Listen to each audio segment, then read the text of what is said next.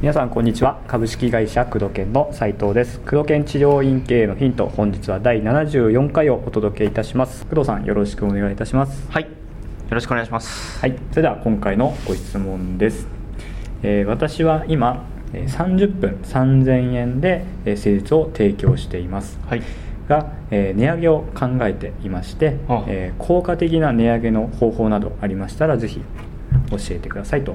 はい。久しぶりのいい。そうですねまあ値上げに関してのうん、いいと思いますね。質問になります。はい。えー値上げっていうのは、まあはい単純に値段を上げるはい。っていうのと、うん。あと時間を短くするっていうことっていうのも値上げなんで、うん。そこの視点を外さないっていうのが一つですね、うん。要は30分で3000円でしたっけ、はい。であれば、えー20分にすると実質1.5倍になってるわけですね、うんうんうん分単価が合うとそういうことです150円に上がってるわけ、はい。なので、うん。時間を短くすることはできないか、うん。その分新規を増やすことはできないかと考えるっていうのが一つだよね、うん。あと単純に値上げをするっていう場合は、えー30分3000円。1分100円。はい。1時間1分100 6000円。うん。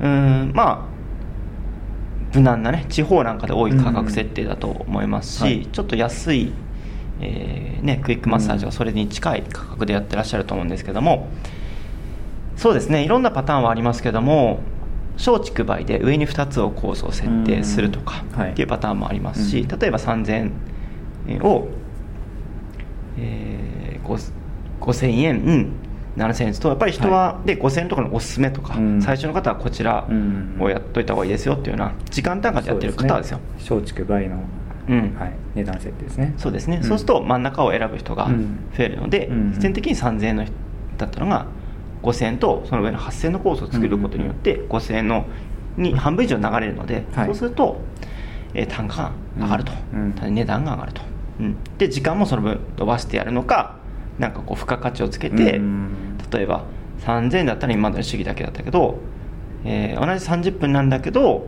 こういう新しい主義を使ってすごく気候をね、うん。追加してやるときは5000円とか、うん。そういう時間を延ばさずに内容で差別化するっていうのもより価値を上げていくんですね。うん。一つですね、うんうんうん。あとは、えー時間でやってらっしゃる先生であれば1回あたりに変更するっていうのはその時短にもつながりますし、うん。変動その時間が変動しやすいので、はい。えーまあその時短というか値上げ結果的な値上げにつながることが多いですね、1回あたりいくらみたいな、うん。で1回あたり結構含みを持たせていくのがポイントなんですけども、はいはい。えー20分から40分とかにしておいて、うん。まあ、目安時間という感じ目ですね。安時間にしておいて、まあ早く終われば早く終わりますただし、えー当院では結果で施術料をいただいておりますので、うん。時間が早く終わったからといって安くなることはありませんというような方針に切り替えるとか、うん、うんあとは、まあ、一番簡単なのは既存の方についてははい。そのままの値段、うんうんうんで既存の方も徐々に徐々にやっぱり離脱していくから、そうですね、うん、そので新規の人については値段を上げる、うんうんいついつからの新規については申し訳ないんですけども、うん。30分3000円だったんですけども、えー治療院の混み具合だったり、まあ、あの僕もかなり修行を積んでうんうん。技術が上がってきたので、えー、施術料を上げさせていただく決断をしましたと、まあ、消費税アップと絡めてもいいかもしれない、うん。今だったら。うん。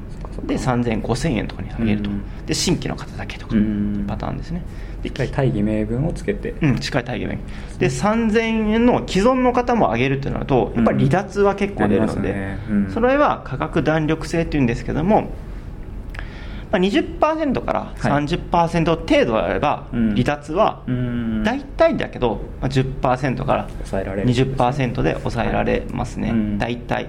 でも値段がその分上がってるから結果売り上げが上がらないっていうパターンがありますね、うん、3000円から5000円はちょっとまあハードルはうん。高い、ね。既存の方は多分3000円でやったのを5000円にすると、うん。おそらく30%くらい離脱するだろうなという予測、うん。もちろんその先生の人気だったり信頼関係によるけど、だろうなという予測は立ちますね。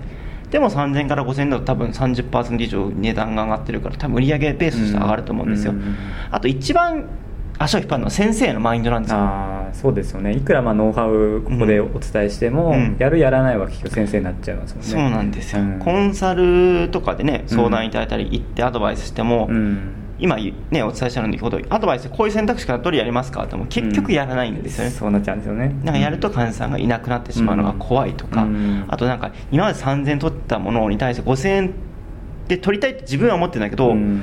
こう取ることに対してなんか取ったら悪いなっていうあ申し訳ないな。申し訳ないなってなんか、はい。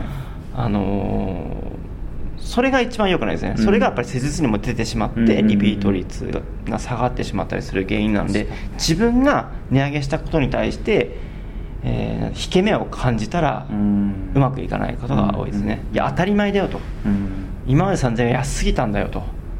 何を言ってるのっていうくらいの気持ちで、うん。いや5000円でも安いからと、うん。いや5000円で高いって言うなら他行ってっていうくらいの気持ちでやれるかどうかっていうのが、うん。本当ここが一番ですね。難しいですよね、うん。なんかこう変えられるポイントというか、うん。なんかあったりしますか？そういう、まあ、値上げに関してのマインドっていうところ。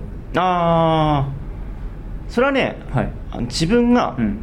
そういう高いものをたくさん買ってみることがいいと思いますね。行動で言うともう。ん、だから高いところに行ってみるといいですよね。払うことについて、はいはい。あの慣れるというか自分が慣れると、うん。